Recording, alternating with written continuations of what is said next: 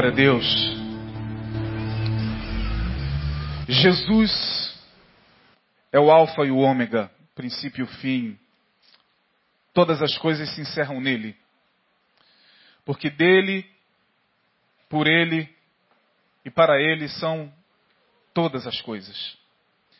Jesus, portanto, é aquele que cumpriu todas as coisas. A Bíblia diz que, havendo Deus antigamente falado aos nossos pais, muitas vezes e de muitas maneiras, pelos profetas, a nós falou-nos nesses últimos dias pelo Filho, a quem constituiu o herdeiro de todas as coisas. Portanto, Jesus é o nosso Salmo 91. Jesus é o nosso Salmo 23. Jesus é, são todas as promessas dos salmos do Antigo Testamento, nele se encerra tudo. Nós, crentes em Jesus, precisamos entender que ele é a chave hermenêutica da Bíblia. A palavra é ele, o Logos eterno, sobre quem João, no capítulo 1, vai dizer: No princípio era o Verbo, e o Verbo, o Logos, a palavra, estava com Deus e a palavra era Deus. Jesus, que foi manifestado ao mundo para cumprir em si mesmo as Escrituras.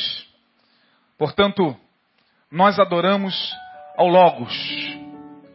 A igreja de Jesus adora a Ele, que é o Logos, que é a palavra. Tudo que eu leio na Bíblia, eu tenho que ler com o óculos do Logos. Todas as minhas leituras bíblicas precisam passar pelo Logos. Antes dele, tudo que líamos aqui apontava para ele. Depois dele, tudo que lemos passa por ele. Ele é o Alfa e o Ômega, o princípio e o fim. Portanto, é Ele quem dá sentido à nossa vida, à nossa espiritualidade. Ele não é religião. Não estamos aqui para cultuar nenhum artefato. Não há imagem aqui, a não ser o símbolo, esse signo, que é um símbolo. A palavra signo significa símbolo. Isso aqui é um símbolo que aponta e fala de uma realidade. Não estamos aqui para adorar o símbolo. Não estamos aqui para se prostrar e nem tocar nisso aqui, achando que isso aqui tem poder. Não, isso aqui é apenas uma representação. Nós adoramos a Jesus, Yeshua Hamashia, aquele que, mediante quem todos os poderes, Paulo diz que ele é o cabeça de todo principado e toda potestade. Tudo se nomeia nele. Porque a palavra diz que ele reconciliou consigo mesmo todas as coisas, tanto as que estão nos céus como as que estão na terra. Sua morte não reconciliou somente aquilo que há na terra, como coisas que estão no céu e que nós nem sabemos.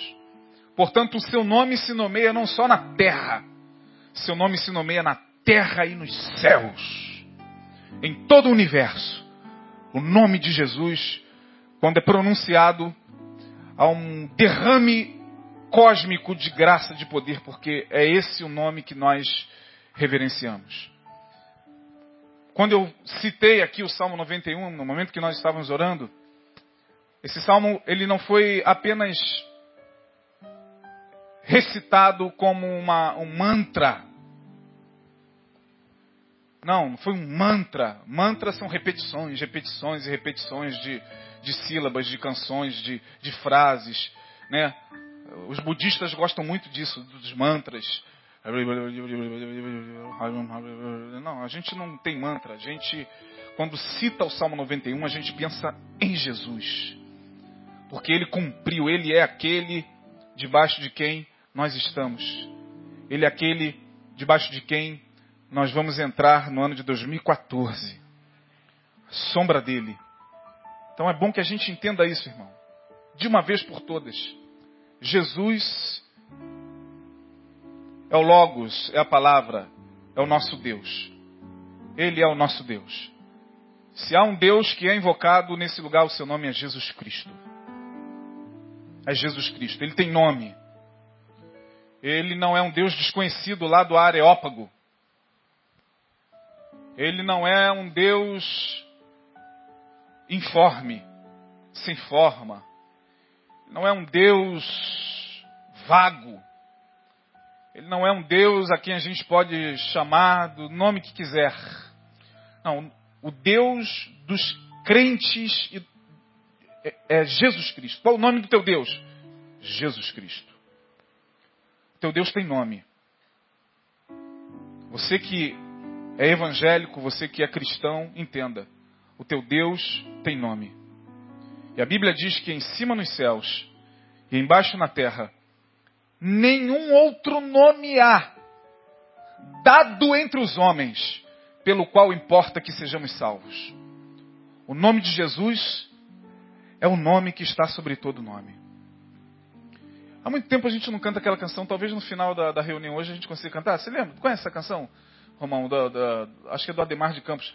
Nome de Jesus é poderoso. Será que nós temos aí? Nome mais. Nós vamos cantar essa canção no final.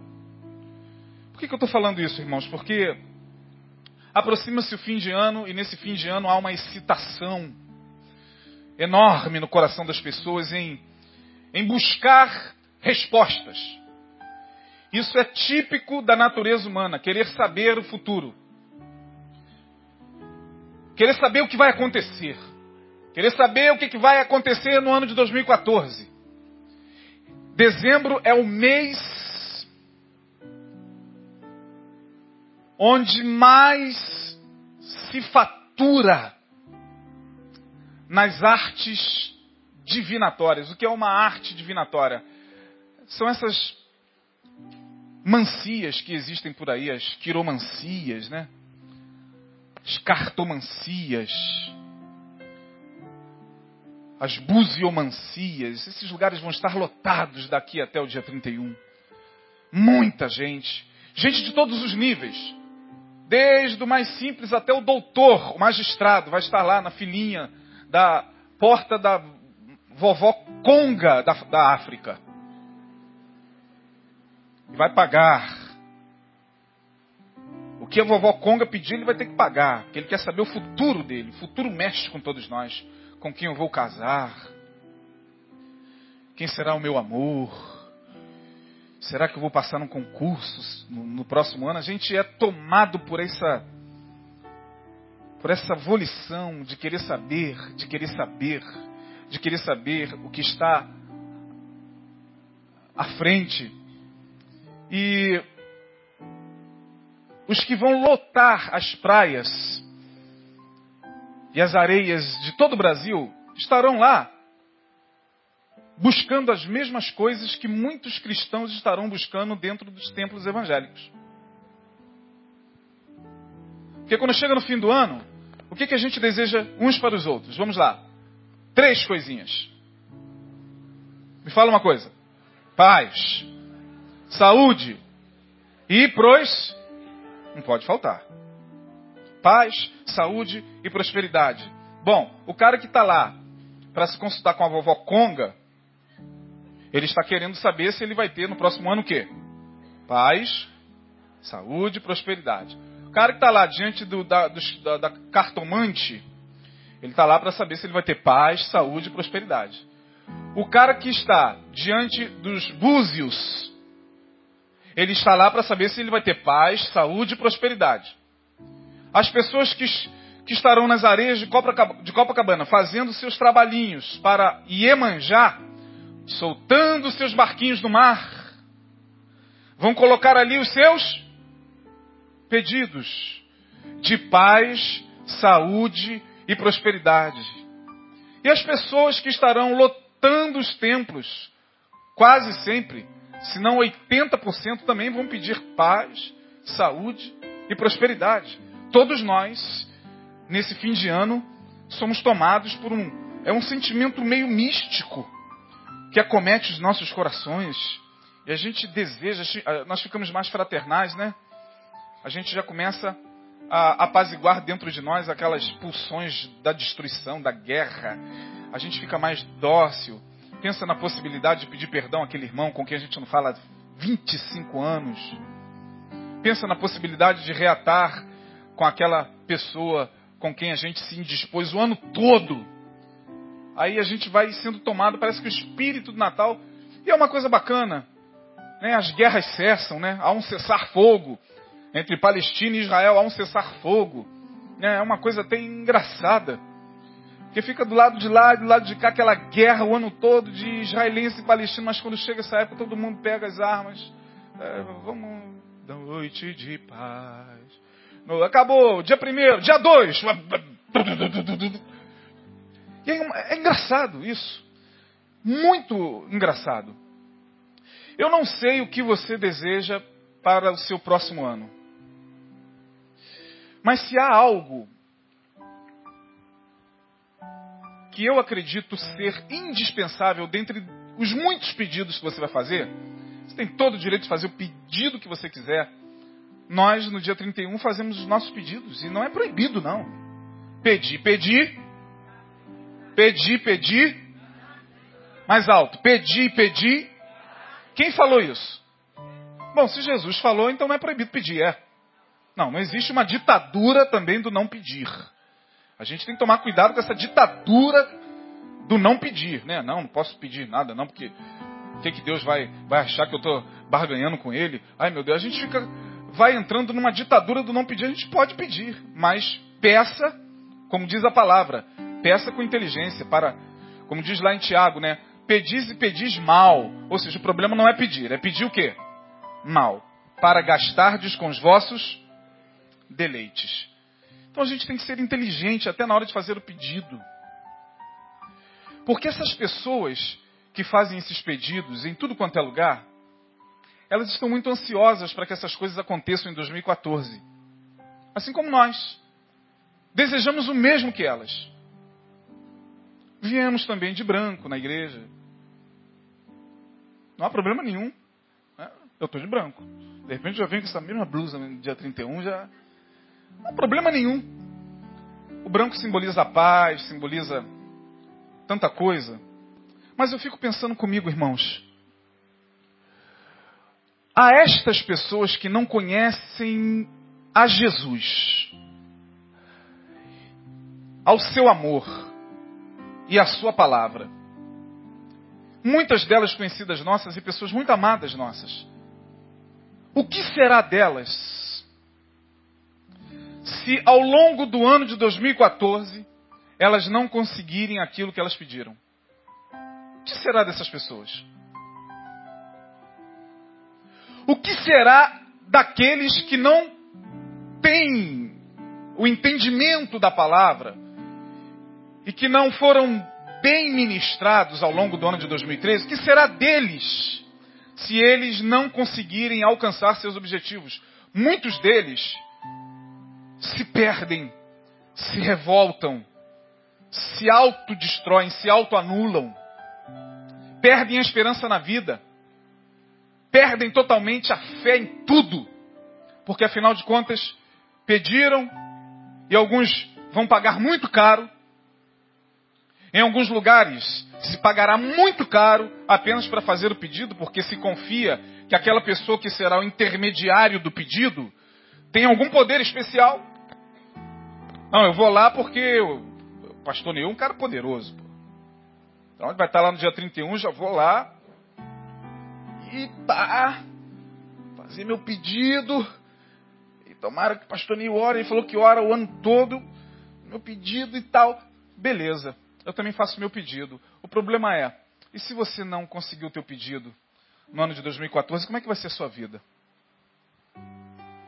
Tem pensado nisso? Então, eu acredito que uma das coisas, bom, é a minha análise, você não precisa concordar comigo, mas fazendo uma análise dos últimos cinco anos, uma análise da minha própria vida, dos meus próprios sentimentos, das minhas próprias relações interpessoais com família, com amigos, com igreja, com irmãos, fazendo uma análise da minha vida profissional, da minha vida relacional, social, fazendo uma análise da sociedade, fazendo uma análise do mundo e de como o mundo está, o mundo habitado, o mundo de pessoas, o mundo que se configura à minha volta, fazendo uma análise das pessoas que andam comigo e que se esbarram comigo. Algumas eu nem vejo ao longo do ano. A gente passa por tanta gente ao longo do ano, nem sabe o nome delas. De repente elas estão estendidas ali no chão, tomaram um tiro, foram atropeladas e a gente vai embora. Nós nos esbarramos com elas cinco minutos, daqui a pouco tem lá um corpo estendido no chão.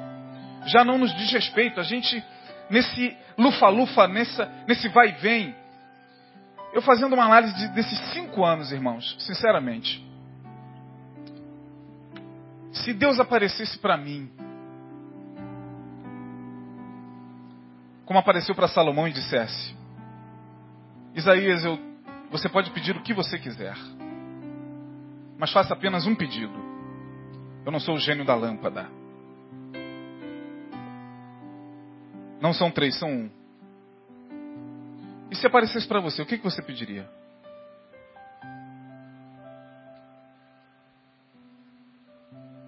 Um pedido só. O que, que você quer para 2014? A gente começa a se perder. Ó, paz. Ah, daqui a pouco isso vai parar lá no Mercedes-Benz. Que a gente vai, né? Cada um tem. Né, mas é um pedido só. Mega cena acumulada de fim de ano. Sinceramente, irmãos, eu não sei, mas uma das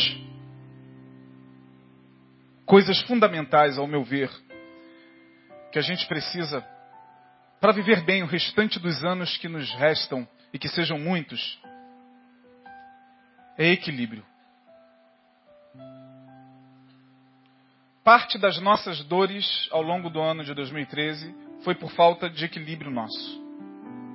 Parte delas. Parte delas.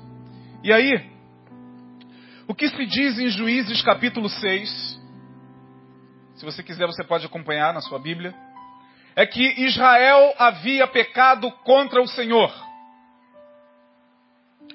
Israel se voltou contra Deus. Israel virou as costas para Deus. Israel abraçou outro Deus. Israel enjoou de Deus. Como uma mulher que está entediada do seu marido. Não suporta mais o cheiro do marido. Não suporta mais a cama do marido. Não suporta mais o toque do marido. Não suporta mais a presença do marido. Não suporta mais fazer sexo com o marido. Como uma mulher enojada do marido, Israel assim estava em relação a Deus. Ela foi procurar outro Deus para se relacionar. Prostrou-se diante de Baal, Israel fazia muito isso. E diz o texto em Juízes capítulo 6 que os filhos de Israel fizeram o que era mal aos olhos do Senhor. E por conta disso, Deus lhes entregou nas mãos dos midianitas.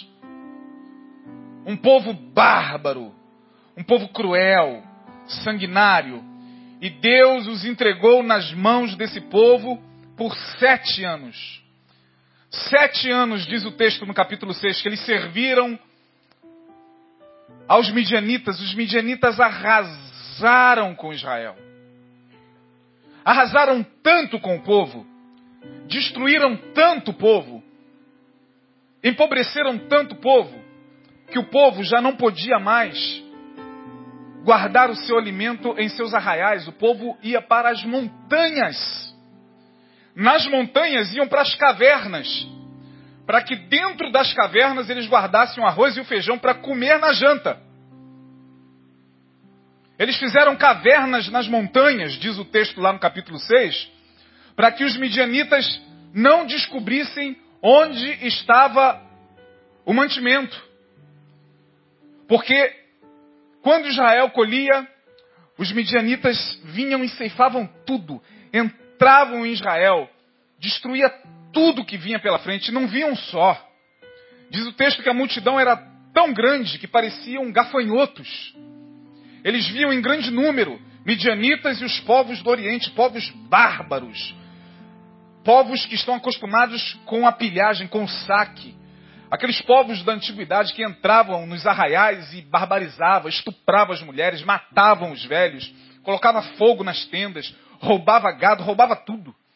Israel estava assim diante do Senhor, enfraquecido, escondido nas montanhas, escondido nas cavernas, guardando o almoço para comer na janta. A coisa estava feia, feia. E aí, não tendo mais como suportar, diz o texto que eles clamaram ao Senhor. E aí, por bondade de Deus, envia um profeta. E o profeta diz: Porque vocês abandonaram ao Senhor, ao Senhor que lhes tirou da terra do Egito, e disse a vocês: Não se prostrem diante dos deuses desta terra. Vocês não deram ouvidos, e agora vocês estão aí por culpa de vocês. Não tinha solução. Só que Deus é misericordioso, Deus levanta um moleque que estava lá escondido, malhando trigo no lagar. Malhando trigo no lagar. Lagar não era lugar de malhar trigo. Lagar era lugar de pisar uvas para fazer o quê? O que, que se faz com uvas pisadas? Vinho. Só que ele, para despistar dos midianitas a comida, ele pegava o trigo e levava para o lagar. E lá ele malhava o trigo, né? Fazia aquele. Pegava a eira e malhava o trigo. E naquele momento de intenso desespero, um homem chega diante dele e diz: Salve, varão valoroso, o Senhor é contigo. O nome desse jovem era Gideão. Gideão. A partir daquele momento ele começa uma luta terrível com aquele homem.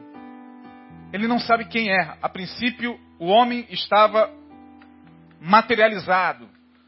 Estava fisicamente diante dele, como homem mesmo. Um ser humano.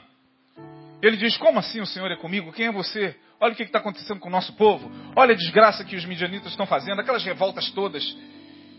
E aí, o homem que era o anjo do Senhor, materializado, muito comum naquela época, disse para ele: Você há de livrar o povo da mão dos midianitas. Eu! Aí ele começa com os complexos dele. Oh, o meu milheiro é o menor, desse tamaninho. É o menor na casa de meu pai. E eu sou o meu, o meu milheiro é o menor em Israel e eu o menor na casa do meu pai. Oh, tal. Não, é com você. Vai nesta tua força, varão valoroso. É você que Deus escolheu. E aí ele começa naquela crise e, e diz: Se Deus me escolheu, eu vou fazer um teste com ele. E aí ele fala: Olha, se é Deus mesmo que está falando comigo, eu quero que, que aqui nesse pé de algodão somente embaixo esteja molhado com o orvalho da manhã, não em cima. Aí no dia seguinte estava só embaixo molhado e não em cima. E o cara, satisfeito? Ele, não, quero fazer um outro teste. Agora nessa madrugada eu quero que esteja molhado em cima e não embaixo. E na madrugada seguinte estava molhado em cima o velo de, de, de algodão e não embaixo. Foi quando ele cai de joelhos e exclama aterrorizado: É o anjo do Senhor. Jeová chamar, o Senhor está presente. Ele acha que ele vai morrer. E aí o anjo diz para ele: Não, você não vai morrer. Você vai batalhar. E é aí que começa uma história muito intrigante. Não é a história de Gideão em si que me chama a atenção. Não é a história, a história é a história. O que me chama a atenção foi o critério que Deus escolheu para a batalha. No capítulo de número 7, se você puder acompanhar, acompanhe, por favor. Gideão, então, já liderando um exército para batalhar contra os midianitas. Uma multidão de 32 mil homens. 32 mil. Ah, agora, é agora que os midianitas vão ver. Aí Deus, Gideão, Gideão, Gideão, Gideão. Gideão, Ou não, Senhor? Tem muita gente com você. Ah, Senhor, os midianitas, o Senhor está doido. Os midianitas são um povo numeroso. Eles são como a areia do mar. Eles são em número incontável. Eu tenho 32 mil homens, eles devem ter aproximadamente uns 4 milhões. É muita gente, Gideão. Olhe para trás, mande o povo parar e faça a seguinte pergunta: Aquele que for covarde, volte. Não é possível. Não é possível, não, não é possível que alguém vai voltar, não é possível. Faça, rapaz. Ele, gente, gente, gente, vamos parar, vamos parar. E o povo já marchando, né? o povo empolgado. Vitória. Deus está mandando dizer que aquele que for covarde volte. Voltaram 31 mil. Não, 22 mil. Tu já pensou? Quem for covarde, volte para casa. Opa, então já que é assim, então tudo bem. Bora, bora. Se fosse uns 5, 10, tá ótimo. 22 mil. O cara entrou em desespero. Peraí, gente, tô brincando. Não, não era brincadeira, não. 22 mil covardes. Que não estavam preparados para a batalha. E aí, 10 mil ficam. Agora. Agora a gente vai. Vamos embora. Olha, o Senhor vos escolheu, hein? Muitos são chamados e poucos são os escolhidos. Vocês foram os escolhidos, os guerreiros do Senhor. Vão lá, pega a espada. Ah, Gideão, Gideão, Gideão. Não é possível que o telefone esteja tocando, mas está. Não é possível. Deus não vai falar mais alguma coisa. Gideão, Gideão. Tem, quanto, tem quantos com você, Gideão? Senhor, dez mil. Eu vou enfrentar uma multidão. Com dez mil. Eu imagino que ele devia pensar o seguinte: acho que Deus vai mandar aquele povo todo voltar. Eu chamar o povo todo de volta. Ou então vai mandar mais 50 mil. Não. Faz ah, aqui aqui. Eu quero levar vocês. É aqui que eu quero levar vocês. No verso de número 5 do capítulo 7, preste atenção, irmão. E fez descer o povo às águas. Para tem 10 mil. O povo está com sede. Está todo mundo babando. Um riacho à frente. Gideão, leve o povo para o riacho para beber água. Então o Senhor disse a Gideão: qualquer que lamber as águas com a sua língua como as lambe o cão. Aqueles que na hora de caírem dentro da água lamberem a água como cão meterem a cara na água. Separa esses. Esse porás à parte, como também a todo aquele que se abaixar de joelhos a beber. 7, 6. E foi o número dos que lamberam, levando a mão à boca. Trezentos homens. E todo o resto do povo se abaixou de joelhos a beber as águas. E disse o Senhor a Gideão: Com estes trezentos homens que lamberam as águas, vos livrarei e darei os midianitas na tua mão, pelo que toda outra gente se vá cada um a seu lugar. Dez mil, sede, rio, manda o povo beber água, fica de longe olhando. Foi difícil para ele. Imagina aquela muvuca. Meu Deus do céu, mas nem o mais treinado dos batalhões conseguiria fazer isso. Na hora de todo mundo beber água, os que levarem a mão à boca para beber água. Os que fizerem esse gesto aqui, você coloca parte. Os que caírem com a cara dentro da água, você coloca parte. Os que levaram a boca, foram quantos? Os que lamberam a água como cão, 9.700. Pode mandar esses 9.700 para casa. Irmão, que critério foi esse? Como Deus é estranho.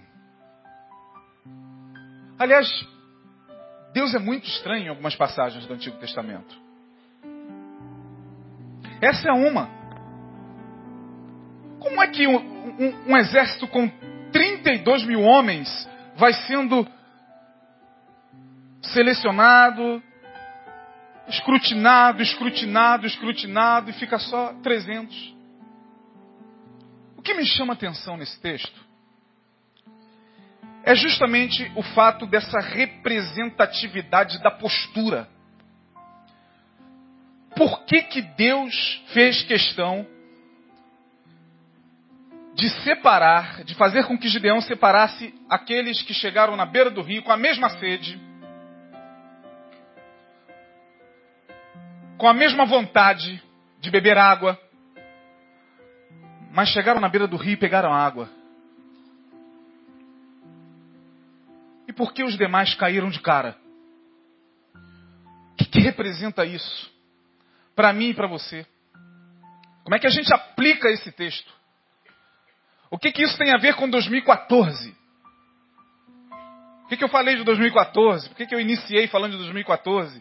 Pode parecer que uma coisa não tem nada a ver com a outra, mas o que, que esse texto aqui me revela e me mostra?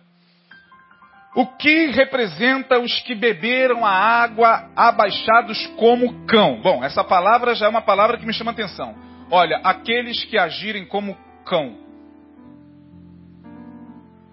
O cão, dentre as espécies, é o que? Um ani. Como cão. O que, que isso nos fala e nos mostra, irmãos?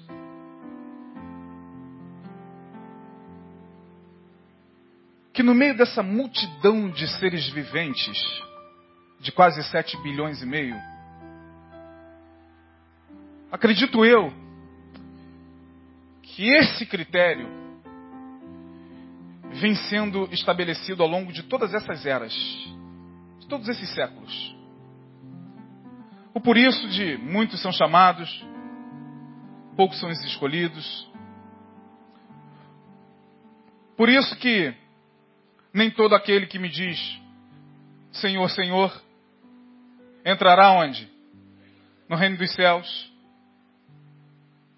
Por isso que vocês ouvem constantemente Pastor Neil dizer nas suas pregações, e eu concordo em gênero, número e grau, claro, que nem sempre uma batalha se vence com multidão.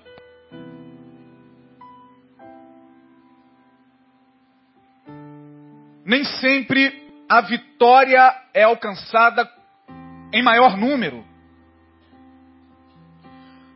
Que o cão representa?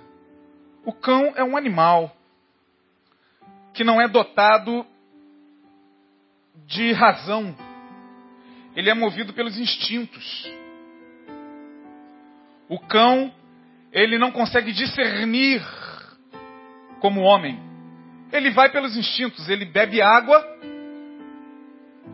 quando ele tem sede, e aí esse instinto da sede o leva a buscar a água aonde quer que ela esteja. Mas o cão não tem muita escolha. O cão não é seletivo, o cão não pensa na hora da sede. Imagine seu cão. O, o nome do teu cachorro, Denilson, que eu esqueço. O nome do cachorro do Denilson é Beethoven. É qualquer não. A pessoa, o Beethoven na hora, Denilson, Estou com sede. Você tem água com gás? Aldinho, espera aí. Eu acho que não tem não, Beethoven. Vou lá comprar para você. Não, isso é só no filme, Marley e eu, não é isso? Aqueles... Não. O cão ele vai buscar a água instintivamente. Cão fala de, de instintos mais baixos na vida de um ser humano. Os que lamberam a água como cão, o que, que eles representam de início? Por que, que eles não foram vi vitoriosos e não saborearam a vitória com Gideão?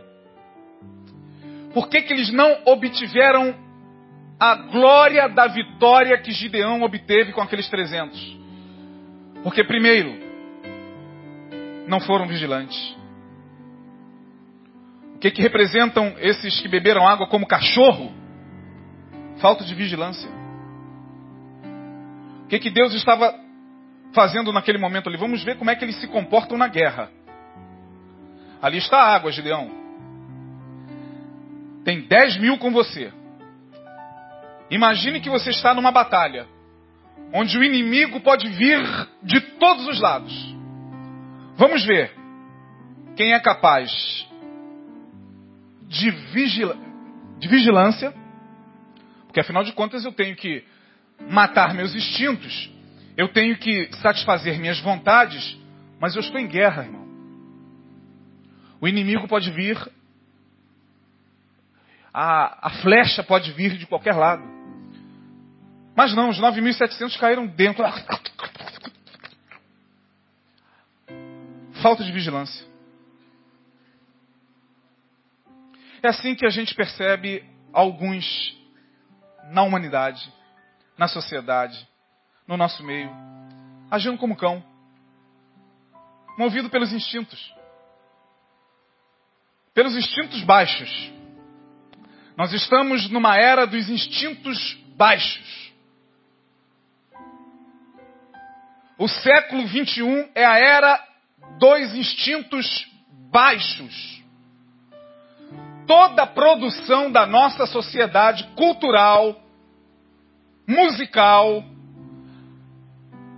quase sempre se volta para os instintos baixos, é daqui para baixo. Vejam as danças. Vejam as novelas. Vejam os artistas. Vejam o que está em evidência? Os instintos baixos, os instintos do animal. Essa parte instintiva nossa, essa parte aqui, ó, é a parte instintiva nossa. É a parte que predomina hoje na sociedade.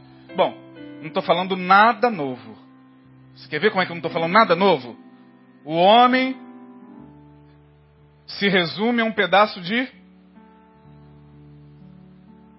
Não estão lembrando, lembrando, mas não estão com coragem de falar. O homem, ó, tudo que o ser humano hoje, tudo a que o ser humano se reduz, é num pedaço de. É porque o, o Neil é o Neil, eu vou tentar falar. É um pedaço de pênis, não é isso que vocês ouvem aqui? E de vagina.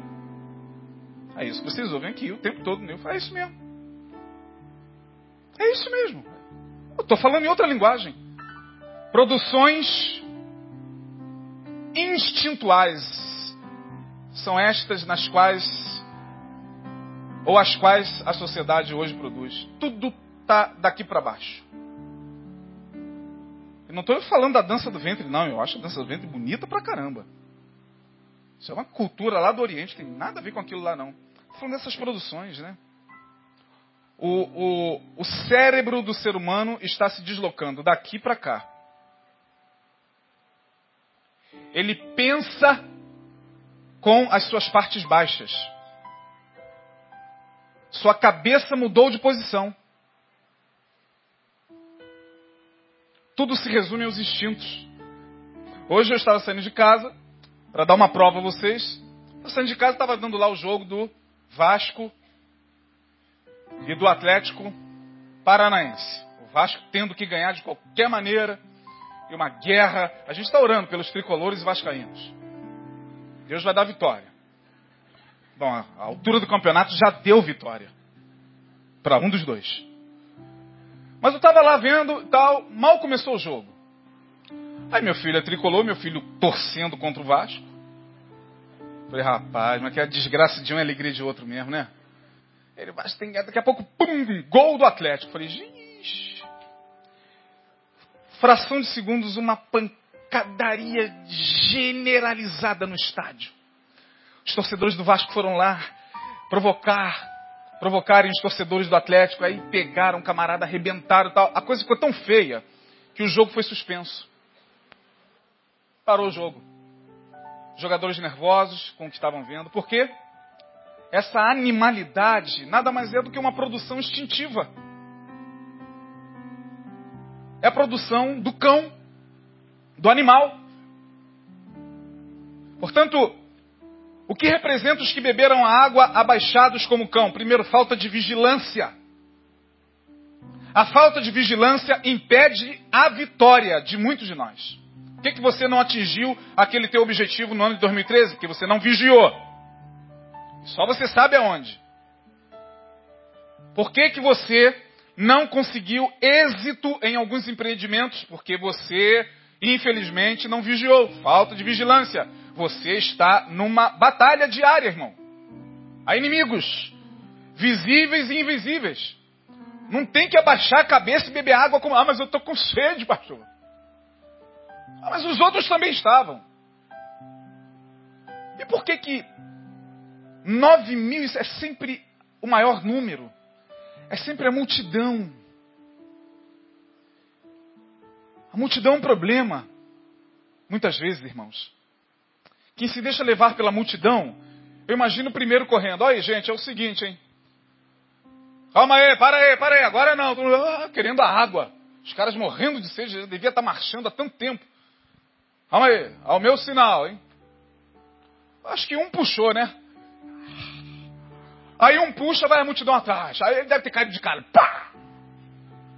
Aí todo mundo, os outros, os 300, opa, peraí, calma gente, calma, calma, vamos lá. Peraí, não, não, calma. Porque quando um puxa, vai todo mundo. Maria vai com as outras. É a multidão que é regida pela inconsciência de seus atos. A multidão que é o mesmo espírito que vem através dos tempos. Porque a multidão é o espírito dos tempos. Ora, Jesus esteve diante dela na vida de um homem. Diante dela, na vida do Gadareno. Qual é o teu nome? Legião. Em outras palavras, qual é o teu nome? Multidão. Porque nós somos o quê? Muitos. E a multidão quase sempre age com falta de vigilância. São poucos dentre a multidão que estão aptos a vigiar. O que representa os que beberam a água como cão? Primeiro, falta de vigilância. Segundo, total rendição aos apetites animalescos, níveis baixos de consciência. Consciência adormecida. É o nível mais baixo de consciência em que o ser humano possa estar. Há pessoas, irmãos, prestem atenção no que eu vou falar, porque pode parecer uma coisa meio complexa. Há pessoas, há seres humanos, e você deve conhecer pessoas assim. Alguém deve conhecer alguém assim. Há pessoas cuja vibração mental,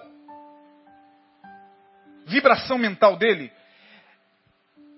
é um centímetro próximo da linha do Beethoven. Um centímetro. Quase chegando lá. Há pessoas cuja vibração mental é muito próxima da dos animais. São os, os que a gente considera indivíduos da consciência adormecida. Eles vivem, estão por aí, jogando bola, se divertindo, produzindo, trabalhando, estudando, fazendo faculdade, né? estão aí. Mas seus níveis de consciência são muito baixos. Estão adormecidos. Eles respiram, bebem água, eles urinam, defecam, fazem sexo. Eles compram coisas. Eles batem, eles apanham, eles dançam, eles bebem, eles cheiram, eles juram vingança, eles matam, eles estão por aí, vibrando numa consciência muito próxima da do cão. São esses que estão abaixados bebendo dos seus próprios instintos, instintos baixos. E o pior o que é mais trágico é que muitas vezes um filho de Deus, que já esteve assim como ele, mas ouviu aquela palavra que diz, pelo que diz, desperta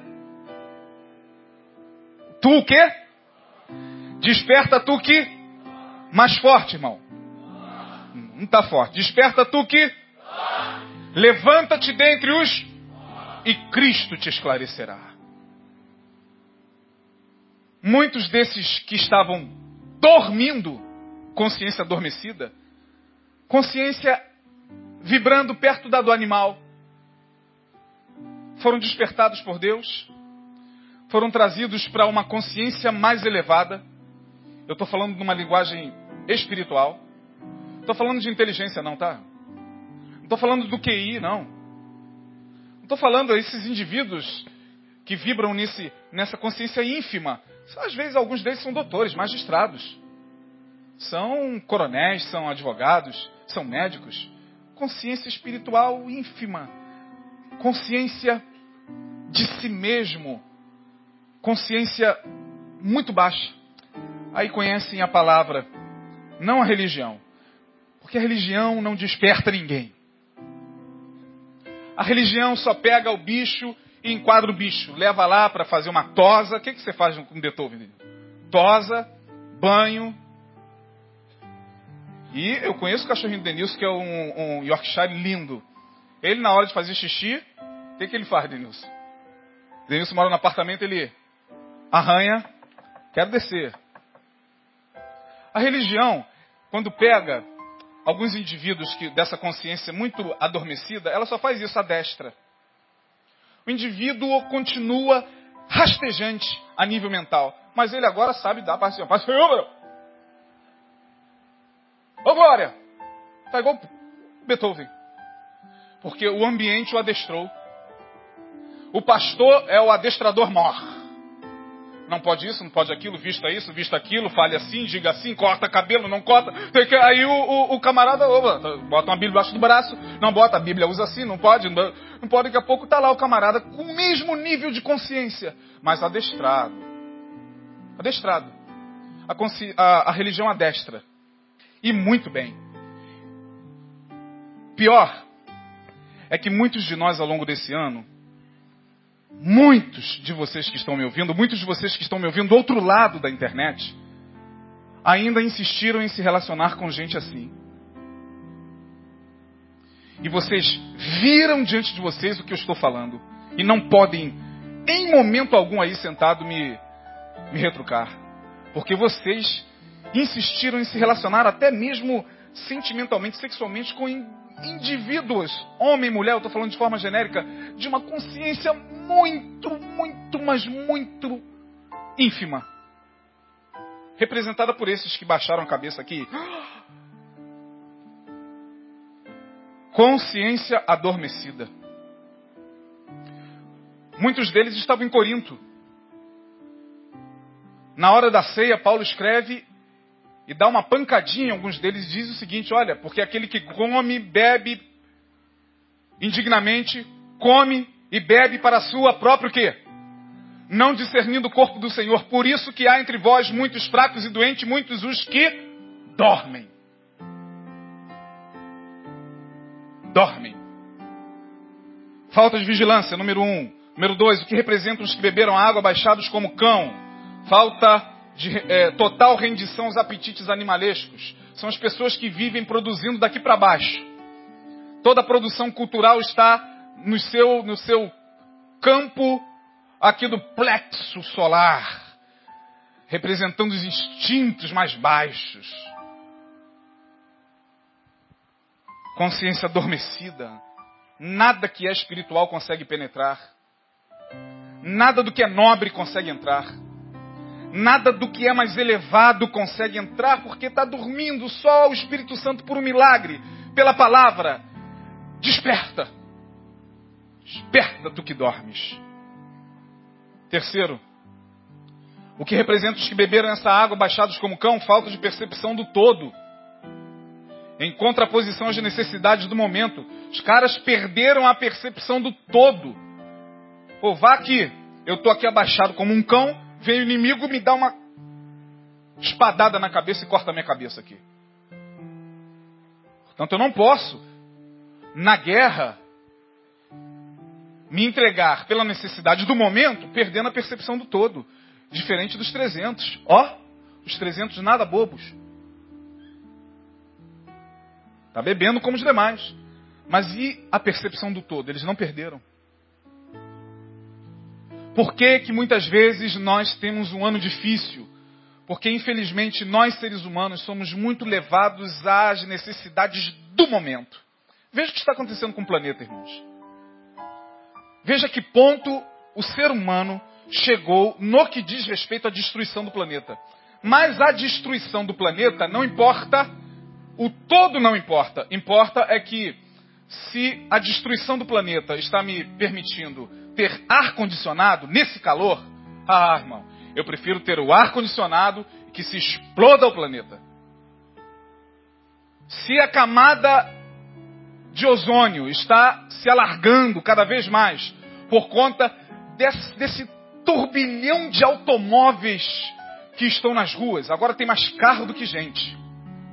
São 7 bilhões e meio de seres humanos. São 50 bilhões de carros. Carro. Carro que agonia, irmão. Eu estou tendo fobia. Estou aguentando. Você entra na Avenida Brasil, carro. O meu Deus, e carro. E, e o meu ali também, ajudando a destruir a camada de ozônio. Interessa, a vida é minha. E se eu tiver condições, eu compro mesmo carro para mim, para minha esposa, para meu papagaio, para meu cachorro e para minha periquita. O problema é meu. É, mas o planeta está sendo destruído por causa do dióxido de carbono. As indústrias estão aí para isso? Não, as indústrias querem beber a água do momento, irmão. Dane-se. O todo. O planeta está sendo destruído, o problema é do planeta. Eu quero vender. Eu quero tirar esses carros aqui do pátio. Falta de percepção do todo em contraposição às necessidades do momento. Se a gente entra no ano de 2014 assim, enxergando só as nossas necessidades do momento, sem ter visão do todo, provavelmente a gente vai ter problemas e os mesmos. Alguns de nós, alguns de nós, vivemos ao longo desse ano de 2013 até esse dia de hoje, que é o dia 8. Até o dia de hoje. Desde que o ano começou a gente fez as mesmas dívidas do ano de 2012, tivemos as mesmas dores de cabeça do ano de 2012, nos relacionamos mal e com as mesmas pessoas, com os mesmos níveis de consciência do ano de 2012, quiçá do ano de 2011, e a gente veio repetindo porque o ser humano ele tem uma tendência a repetir, nós temos aquilo que Freud vai chamar de compulsão à repetição. A gente vai repetindo os erros. Vai repetindo e depois não adianta cantar. Eu sempre dou esse exemplo aqui. Repetiu os erros, depois não adianta dar alma de capital inicial. Se um dia eu pudesse ver meu passado inteiro e pudesse parar de chover nos primeiros. Ó, Deus está dando oportunidade a você para você errar menos no ano de 2014. Você já aprendeu aqui que vitorioso não é aquele que acerta mais, mas é aquele que erra o quê? Você já ouviu aqui várias vezes Neil falar. O que representa os que beberam elevando a mão à boca? Vamos lá. Os que beberam abaixados como cão, falta de vigilância. Total rendição aos apetites animalescos, níveis baixos de consciência, consciência adormecida. Não dá para guerra, não serve para batalha. Manda voltar para casa. Vai te atrapalhar, Gideão. Eu sei que eu estou fazendo. Três, falta de percepção do todo, em contraposição às necessidades do momento. Quem está numa batalha, e vocês ouviram aqui, aquele que milita não se embaraça com os negócios desta vida. Aquele que militar deve militar legitimamente como um bom soldado. 1 Timóteo, estudo que está desde o início do ano, às quartas-feiras aqui. E esses que beberam elevando a mão à boca, o que, que eles representam? Aqueles que entendem que na vida, comer e beber são necessidades que dão manutenção à vida, mas não se resumem a ela. Estavam com sede da mesma forma. Estavam entre os 10 mil, mas só 300 chegaram com a mesma sede dos demais. Mas eles entendem que a água era para apenas lhes refrescar. A água não era o fim, a água era o meio. Portanto, Você já cansou de ouvir alguém falar? A gente não vive para comer, a gente come para viver. Por que, que a gente desenvolve determinados transtornos? Porque a gente vive para comer. Como se aquela comida fosse a única do mundo. Como se não tivesse mais comida. Tem gente que chega, por exemplo, numa festa, meu irmão. Misericórdia, parece que aquele salgadinho ali é o único do mundo. Peraí, calma, o cara vai trazer mais lá. Aí daqui a pouco. Oh, ai meu Deus, não sei o que está acontecendo. Tu comeu muito. E a gente vai tentando compensar nossas carências emocionais, nossas defasagens conjugais, nossas crises sexuais na comida. Sem entender que a gente come para viver, a gente não vive para comer, pelo amor de Deus, calma. Calma, gente. Ó, oh, a água não vai acabar não, mas o povo tá lá. Eu acho que eles estavam pensando o seguinte, bom, são 9.700 bebês nessa água aqui. Ah, meu, vai acabar, vai, vai esgotar o rio. Deixa eu beber logo a minha, farinha pouca, meu pirão primeiro. E o mundo vive assim, farinha pouca, meu pirão, meu pirão primeiro. Aqueles que entendem que na vida comer e beber são necessidades que dão manutenção à vida. A gente tem as mesmas necessidades. Eu tenho as mesmas necessidades de vocês. Nós, pastores, não nos iludimos e nem iludimos a vocês, no sentido de nos colocarmos aqui como seres que estão aquém, muito além, muito além das necessidades do povo que nos ouve. Não, nós temos as mesmas carências de vocês, nós temos as mesmas necessidades, nós temos as mesmas crises, nós temos os mesmos dilemas, nós enfrentamos os mesmos inimigos, alguns com roupagens diferentes, mas a gente vai tentando aprender aqui e ali e tentando com o aprendizado ensinar àqueles que de bom grado nos ouvem e se nos ouvem, não é porque nós somos melhores, não. Somos iguaizinhos a vocês. Mas entenda, pelo amor de Deus, irmão, 2014 começa. Faça uma análise da sua vida. Talvez você tenha passado o ano inteiro de 2013 abaixado como o cão bebendo a água. Ao passo que você poderia, como os 300, ó, ser um pouco mais vigilante em algumas coisas. Que só o Espírito Santo pode falar para você. Você que entrou aqui hoje, está assim, perdido, bebendo água como cão, servindo aos teus próprios instintos. Olha, Deus está dizendo, querido, tem instintos mais nobres do que esses animalescos. Porque você gosta de sexo, eu também gosto. Ah, pastor, eu gosto muito de sexo. Eu também. Ah, mas você não faz ideia, pastor, eu gosto muito, muito. Eu, eu também. E você acha que a gente é o que? Diferente de você? A gente é etéreo? Você acha que isso aqui é um corpo etéreo? Feito de luz e neon? Só você que é de carne? Só você que tem desejos? Não, a gente também. Mas a gente conhece a palavra, a gente tem que se submeter a ela, a gente tem que tentar da melhor forma possível na hora da necessidade, satisfazer a necessidade, mas elevando a mão à boca. Não caindo de cara como cachorro, como animal, se destruindo na devassidão. Porque, irmão, sinceramente, se a gente der vazão, como esses homens deram aqui, a gente cai dentro mesmo. A gente cai dentro geral, enche a cara mesmo, ainda mais naquele momento de, de carência, de solidão, de perda a gente cai dentro mesmo. Eu vou beber para esquecer meus problemas. Com essa música? Bebe, negão. Eu vou beber para esquecer minhas angústias. Angústia. Bebe, né? Tem sempre. Bebe, negão. Eu vou beber para esquecer minha dívida, meu Deus. É. Você está pensando que a gente não é tentado a isso, não? Você está pensando que nós não somos tentados como você? Somos tentados, irmãos, porque tem um lado nosso que dá vontade de mete a cara na água mesmo, lambe tudo. E para com esse negócio de ficar vigilante, coisa nenhuma. Mete a cara nessa, só tem essa água. Comamos e bebamos porque amanhã morreremos. E é assim que está a humanidade. representa também estes 300 os que estão em níveis mais elevados de consciência. Eles saíram do primitivismo animal e evoluíram para um nível mais elevado, é a consciência desperta.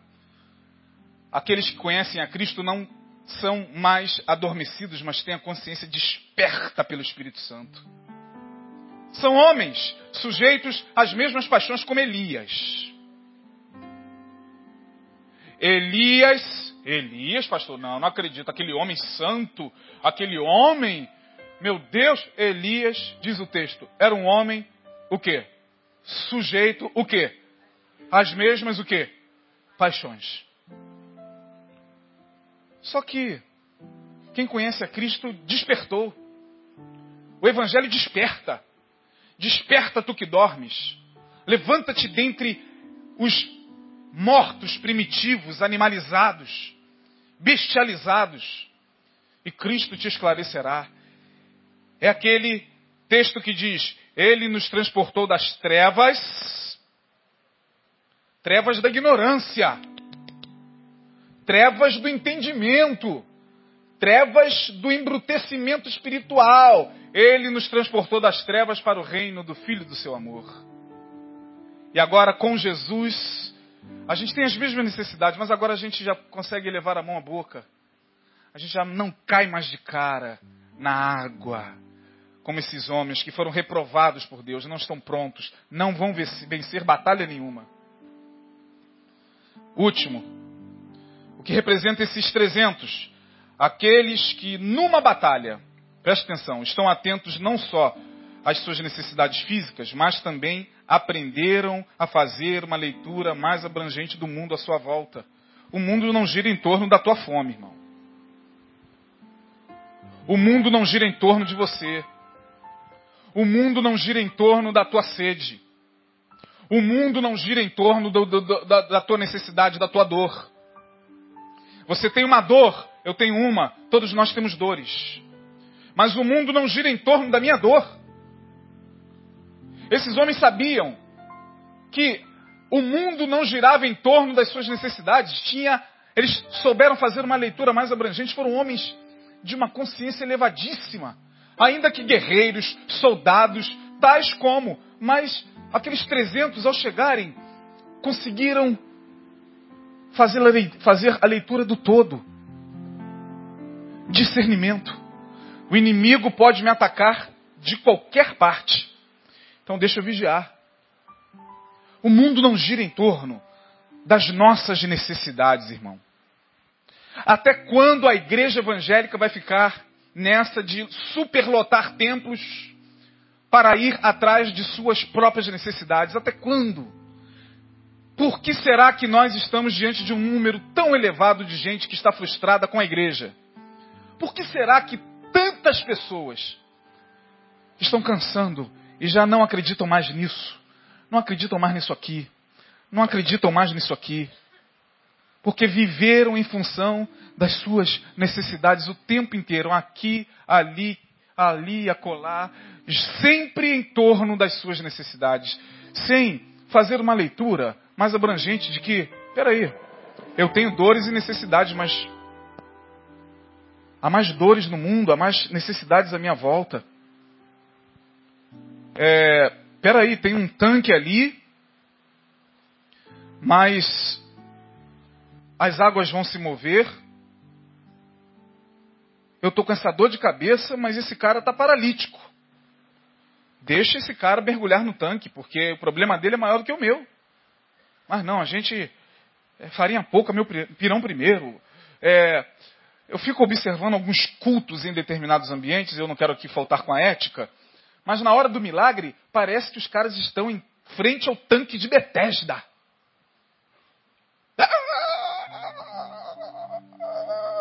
Empurra. Parece que as águas vão se mover e um só vai ser abençoado. Um só. E aquela, aquele empurra, empurra. Qualquer dia vai ser gente morta nesses lugares. Porque nego vai pisar mesmo. A benção é minha. A vitória é minha. Pelo amor de Deus, faça uma leitura. A vida não gira em torno da tua necessidade. Deus conhece a tua necessidade. Deus conhece a necessidade de cada um de nós aqui, irmão. Deus sabe a dor de cada pessoinha que está aqui. A intensidade da dor, o grau dessa dor e aonde é que esta dor está te incomodando. Deus sabe.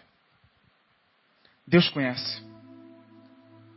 O que Deus quer nesse ano que se encerra, nesse próximo ano que se inicia, é fazer com que eu e você façamos parte dos 300. O que Deus quer é que no ano de 2014 Ele possa apontar para mim e para você e falar: faz parte dos 300. Faz parte dos 300 faz parte dos 300, dos 300, dos 300, dos 300, dos 300, dos 300, dos 300, dos 300. E é com esses 300 que Deus vai nos dar a vitória no nome de Jesus. Então receba essa palavra, guarde no seu coração, que Deus te abençoe. Amém? Vamos ficar de pé.